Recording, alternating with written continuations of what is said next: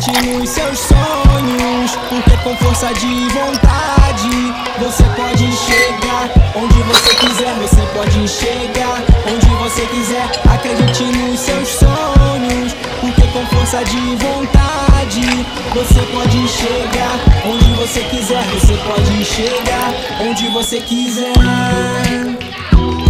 Esse é mais um episódio de Três Garotas Entram no Bar.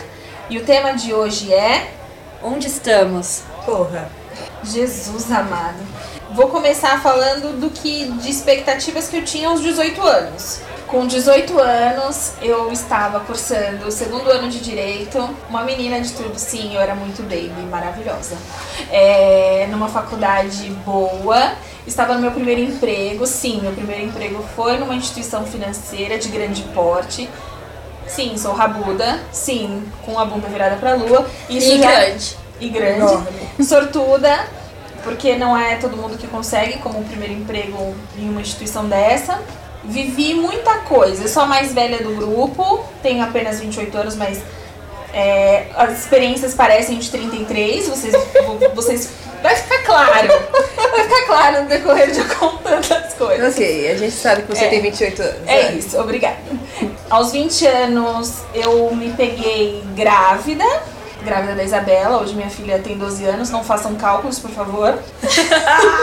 É, meio difícil, né? É difícil, né? Quando você dá um erro fazendo isso, eu já tô aqui com a calculadora aberta. É que 20, 12, entendeu? Tipo, é fácil. É, droga. Enfim. É, estava grávida da Isabela e tive que deixar um pouco os meus sonhos de lado para viver um outro momento. Que foi lindo, que foi gratificante, não me arrependo nem um minuto das escolhas que eu fiz na época.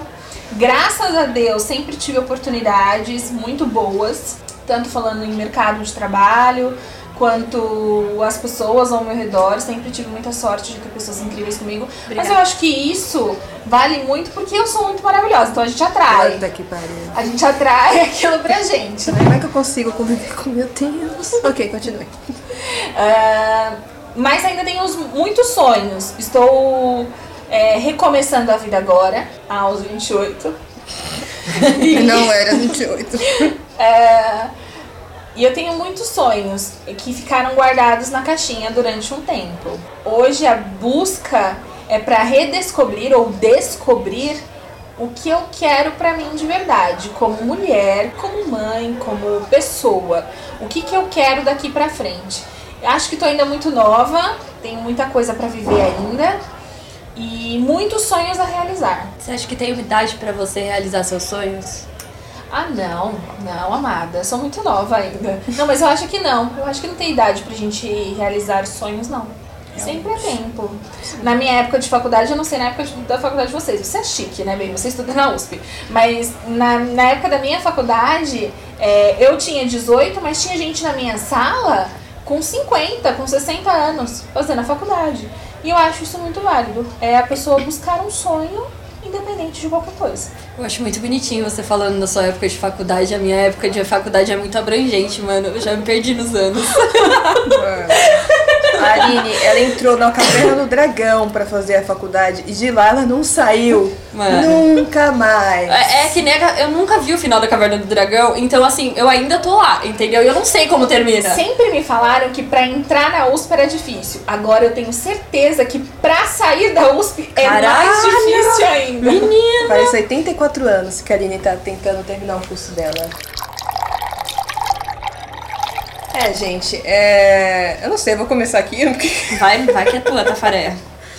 Deixa eu ver, quando eu tinha 18 anos, eu sou formada em Direito, acho que vocês sabem, alguns sabem, eu não sei se eu já falei sobre isso, eu sou formada em Direito. Mas por um bom tempo, durante a minha vida, é, eu queria fazer jornalismo.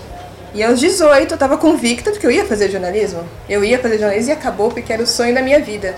Eu escrevo, eu adoro escrever, eu escrevo crônica, eu escrevo, eu tenho um livro em andamento. Devido a isso, é, eu sempre achei que a carreira pra mim era essa. Só que quando eu fui prestar o vestibular, o diploma caiu. E aí eu lembro que eu até entrei em contato com algumas pessoas que cursavam jornalismo, perguntando como é que era, agora que tinha caído o diploma e tudo mais.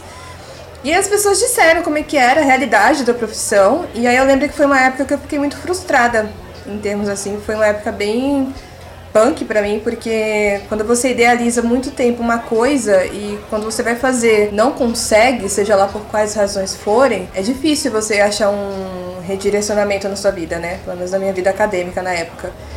E aí eu lembro que eu fiquei, tipo, acho que fiquei um ano, se eu não me engano, meio perdida, porque eu não sabia direito o que fazer. Graças a Deus, nesse ponto eu tenho muito a agradecer minha família, porque todo mundo deu apoio, ninguém ficou tipo, nossa, olha lá, perdida lá na vida. E, e aí depois é, eu olhei para as minhas habilidades, que sempre foi ler e escrever, e falei, meu, onde eu posso usar isso? E aí eu comecei a cursar direito. Comecei a cursar direito, é, meu primeiro emprego também foi coincidência na mesma instituição da Renata. A gente estava predestinada. Na Nossos mesma. caminhos iam se cruzar. É exatamente isso. É verdade. É verdade. Só que eu, eu tava como jovem aprendiz na época, né? A Rê já foi mais rabuda, foi mais. Desculpa, eu sou muito Sorry. maravilhosa. Ridícula.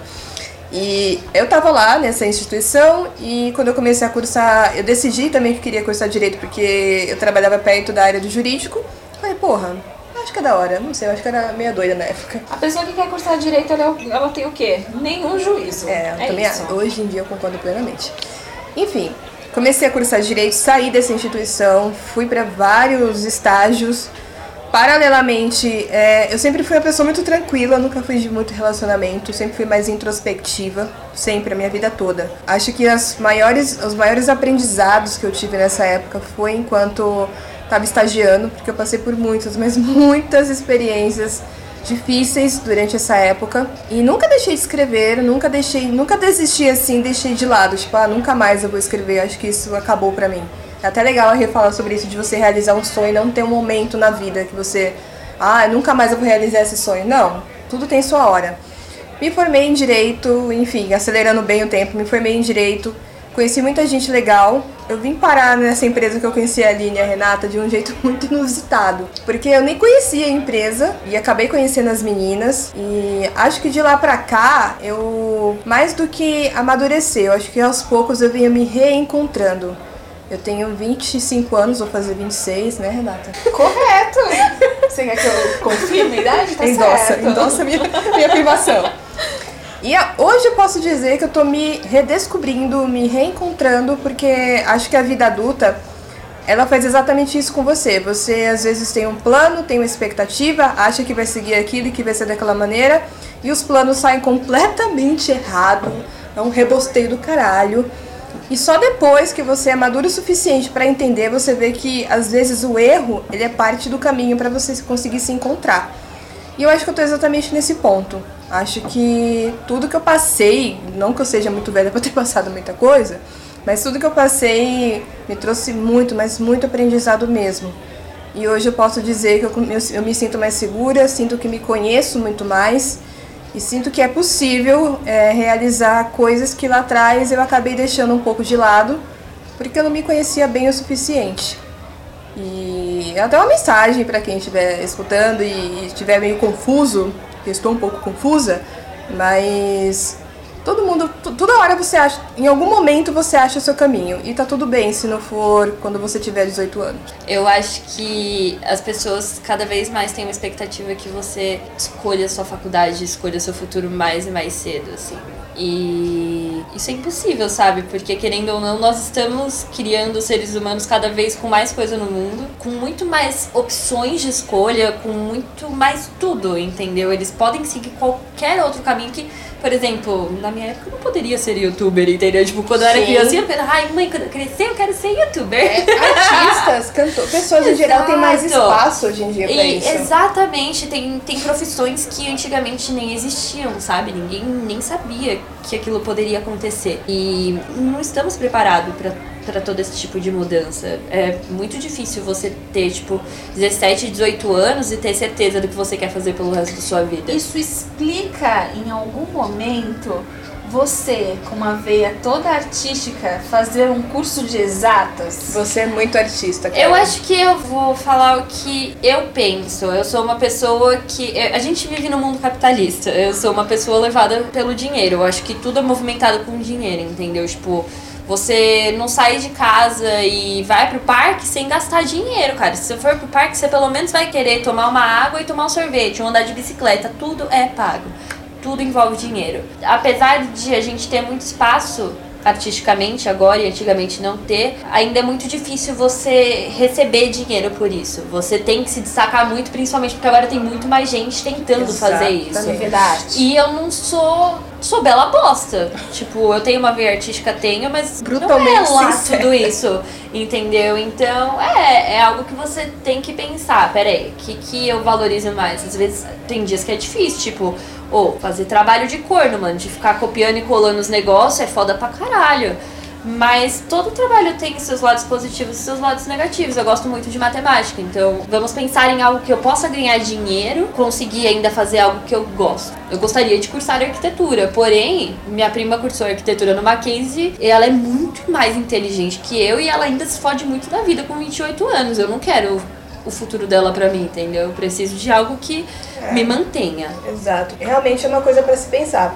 Eu sempre quis publicar livros, sempre. E eu já me embrenhei um pouco no mercado literário porque eu tenho amigos que são escritores, que, enfim, que se dedicam a isso. E é muito difícil, mas muito, muito, muito difícil mesmo. Por N razões, por os livros estrangeiros terem mais espaço, enfim. E hoje eu vejo quem se dedicou realmente aos livros e as pessoas têm uma vida, tipo, complicada, sabe? Sim. Então, assim, às vezes você, que nem eu falei, às vezes passar por um caminho que não é o teu caminho faz parte. Pra de repente lá na frente você ter amadurecimento pra se dedicar àquilo que de repente você realmente quis E- ou queria fazer, sei lá. Assim, você lida com direito, regras, leis, enfim, e a gente, eu e a Renata, a gente lida mais com questão processual. Então é algo que você não depende tanto de pessoas e o que as pessoas querem naquele momento, porque pessoas são muito voláteis, entendeu? Muda constantemente e normalmente a arte ela depende de quem vai consumir aquela arte. Quando vocês falam, ah, de, por exemplo, de uma pessoa que escreveu um livro e está enfrentando dificuldades, eu valorizo muito essas pessoas. Eu valorizo mesmo essas São pessoas. admiráveis. Sim. É, não só por estar passando dificuldade, nem nada disso, mas principalmente por não ter desistido dos sonhos. Porque talvez, muitas vezes, a gente não vai realizar alguma coisa na nossa vida que a gente queria muito. Porque simplesmente a gente deixou de tentar. A única coisa que pode fazer você não chegar no objetivo, a única coisa, é você não tentar. Porque de uma forma ou de outra você vai chegar. Talvez você dê quatro tropeços, volte dez passos para trás, mas se o seu sonho é aquele, você tem que ir atrás. Não adianta ficar burlando, porque uma hora ou outra você vai ser cobrada disso. Seja por você mesmo, por falar assim: será que eu vivi a minha vida? Ou simplesmente deixei ela me levar? Será que eu dei o caminho que eu queria para minha vida? Ou simplesmente fui para onde era mais fácil? Então, assim, essas pessoas que hoje estão na luta, é, tentando viver ou da arte, ou do livro, ou, sei lá, um ator, um cantor, mas que estão ali lutando por um sonho, seja ele qual for, elas estão em busca do que elas realmente querem. E as pessoas que têm mais sucesso são aquelas pessoas que amam o que fazem. Sim. Sim. Tem um vídeo do Will Smith, eu vi há um tempo na internet, que era ele contando uma história de como ele tinha saído com os amigos dele, é, uma noite qualquer. E aí todo mundo bebendo, se divertindo, não sei o quê. E aí eles combinam que eles querem pular de paraquedas no dia seguinte. E o Will Smith conta que naquela noite, ele todo animado, porra, vamos, não sei o quê, não sei o quê.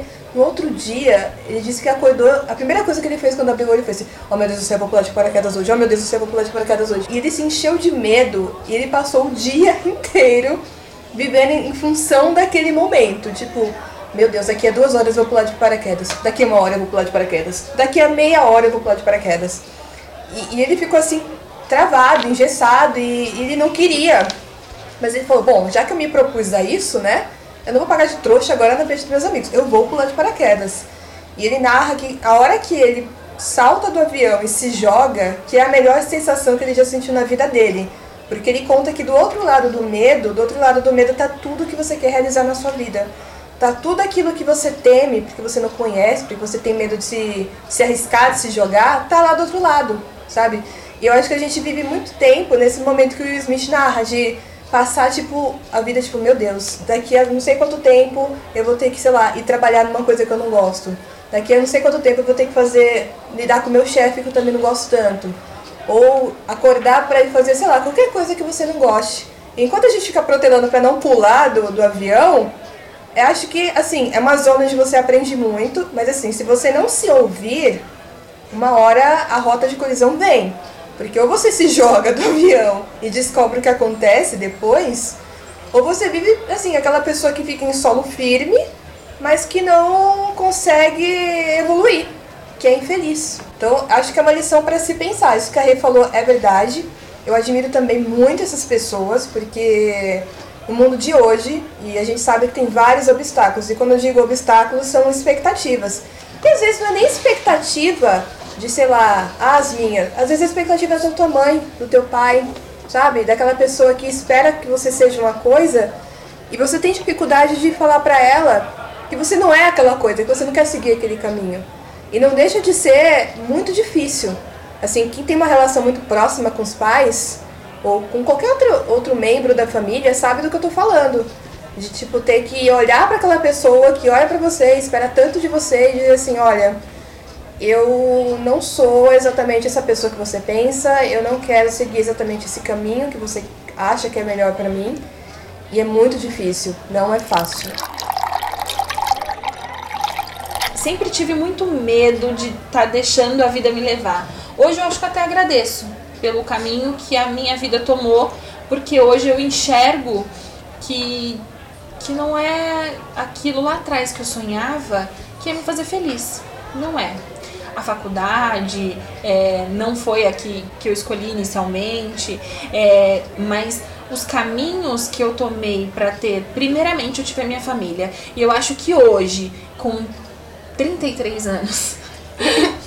Parece que ela disse a idade, não é mesmo?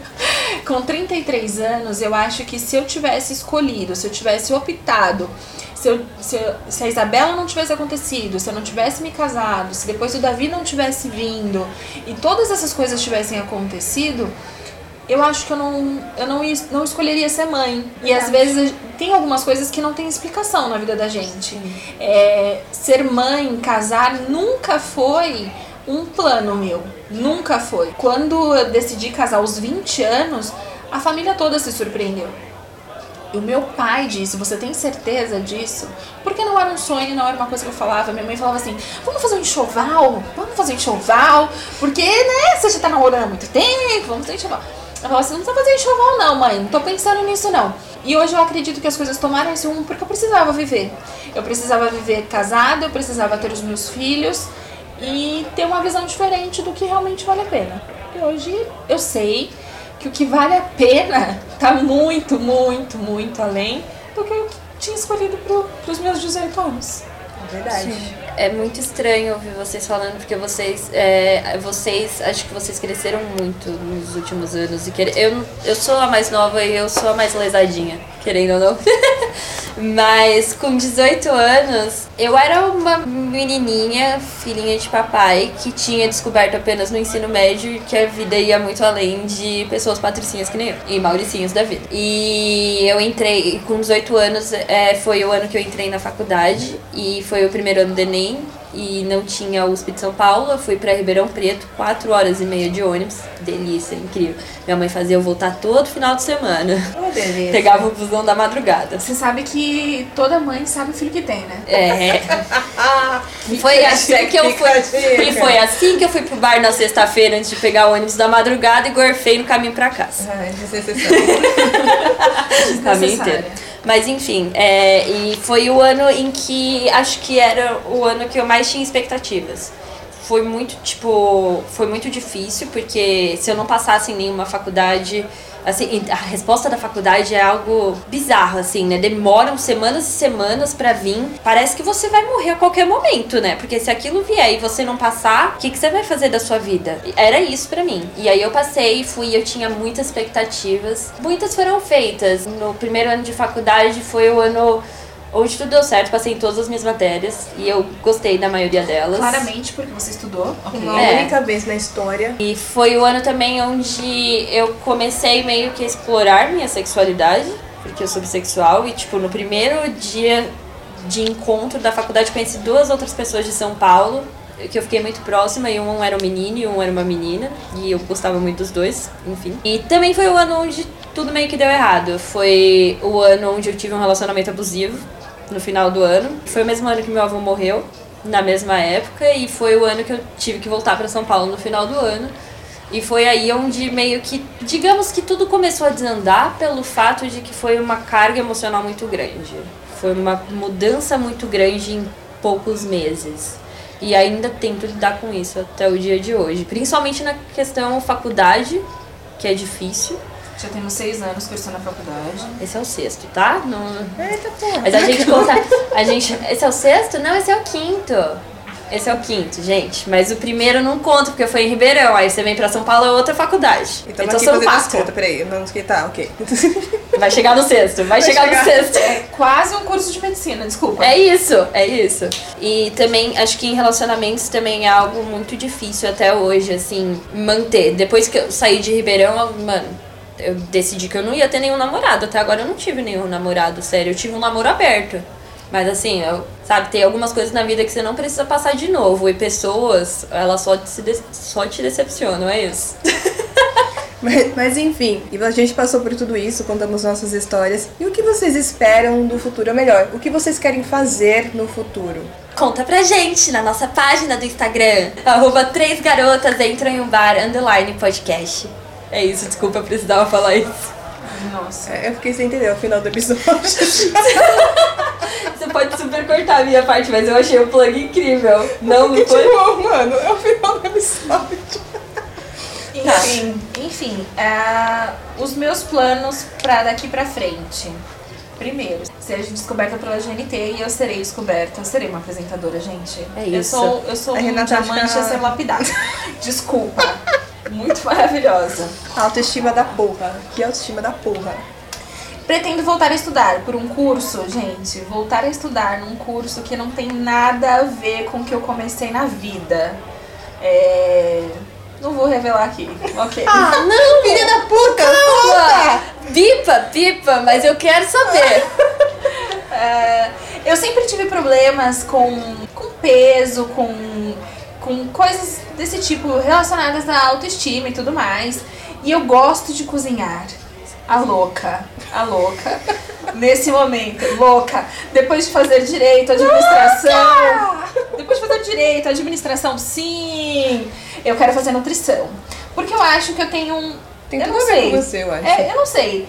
Eu acho que eu tenho um, um negócio assim de ajudar as pessoas. Eu quero ajudar as pessoas. E se tem uma pessoa que entende de dieta dessa porra toda, Olha, gente, Renata. Todas que elas. Outro Todas plug elas. ridículo, a gente tem um episódio falando de corpos imperfeitos e a Renata fala muito de todas as dietas que ela Todas. fez. todas As elas. dietas. Então, assim, eu acho que eu posso ajudar as pessoas com o mesmo problema que eu, que tem uma dificuldade de seguir uma dieta e mostrar que existe um caminho. Porque sim, eu acredito que existe um caminho. Eu já encontrei, ainda não. A gente fala isso depois de ter comido tipo umas 30 esfirras do episódio. Nossa, tava incrível. Mas é isso, quero, depois de duas faculdades completamente diferentes, quero fazer nutrição. Enfim, eu tenho tanta coisa pra viver ainda. Maravilhosa, é isso. Ah, meus planos. Eu quero lançar o livro que eu tô. Meu, se a Aline tá há seis anos na faculdade. Cinco, caralho! Seis. Eu acho que eu tô há 84 anos com essa história de livro. Eu tenho dois em andamento. Tenho três, na verdade. Olha aí, só piora. E eu nunca publiquei. E eu acho que tá na hora de tentar terminar esta merda e tentar publicar esse Gente, maldito vamos livro. criar uma hashtag que Puta a Jamile que tem que pariu. escrever a porra do livro, mano. Inclusive, Não, um dos livros é, é as personagens, um é a Aline e outro é a Renata. Sabe? Tipo, mano. A gente pode criar a hashtag, primeiramente pedindo pra ter um foco. Ela tem três livros em andamento. Três Escolhe o livros. nosso primeiro, por favor. Obrigada, beijo. Tá. Foco, foco na E- vida, amada. Tá bom, eu, eu- eu preciso. Eu acho que é isso, que é terminar um dos livros, não sei qual ainda, mas eu vou terminar.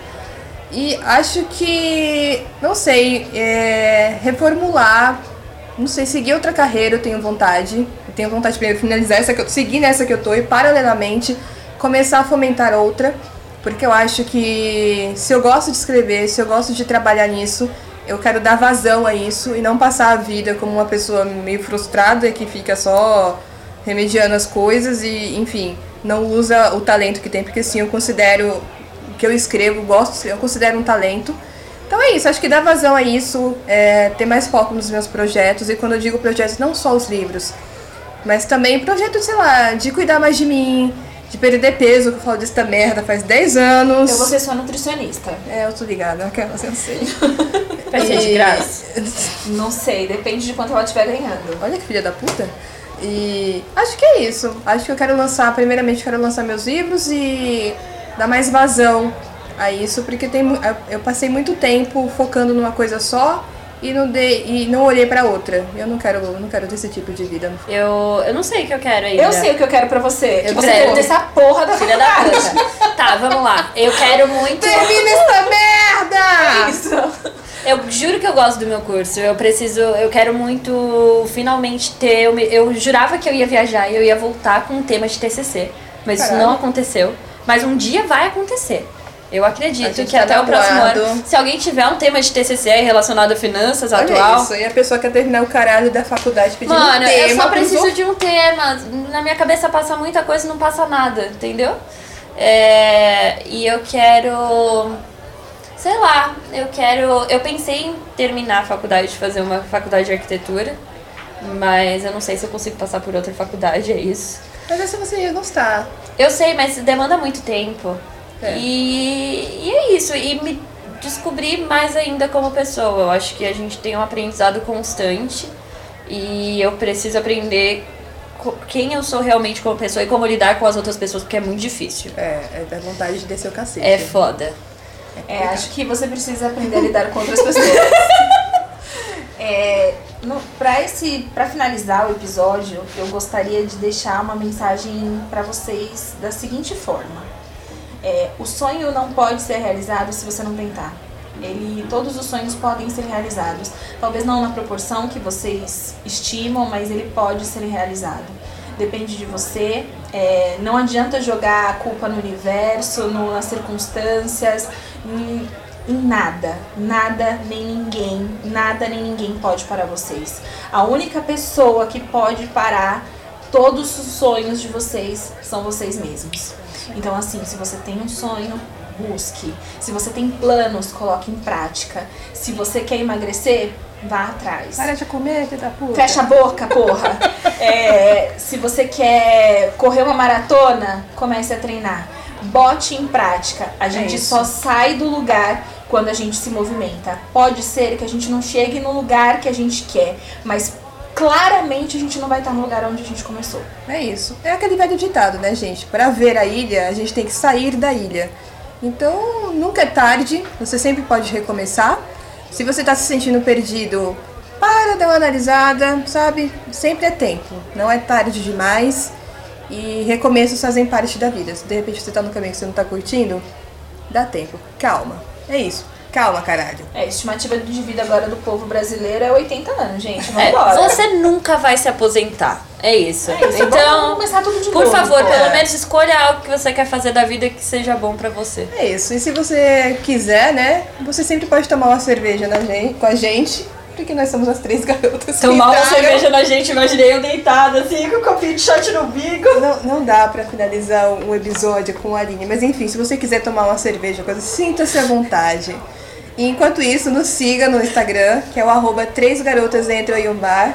Underline podcast. Tá bom? Um beijo pra vocês. Deixem sugestões. Um beijo. Beijo, tchau.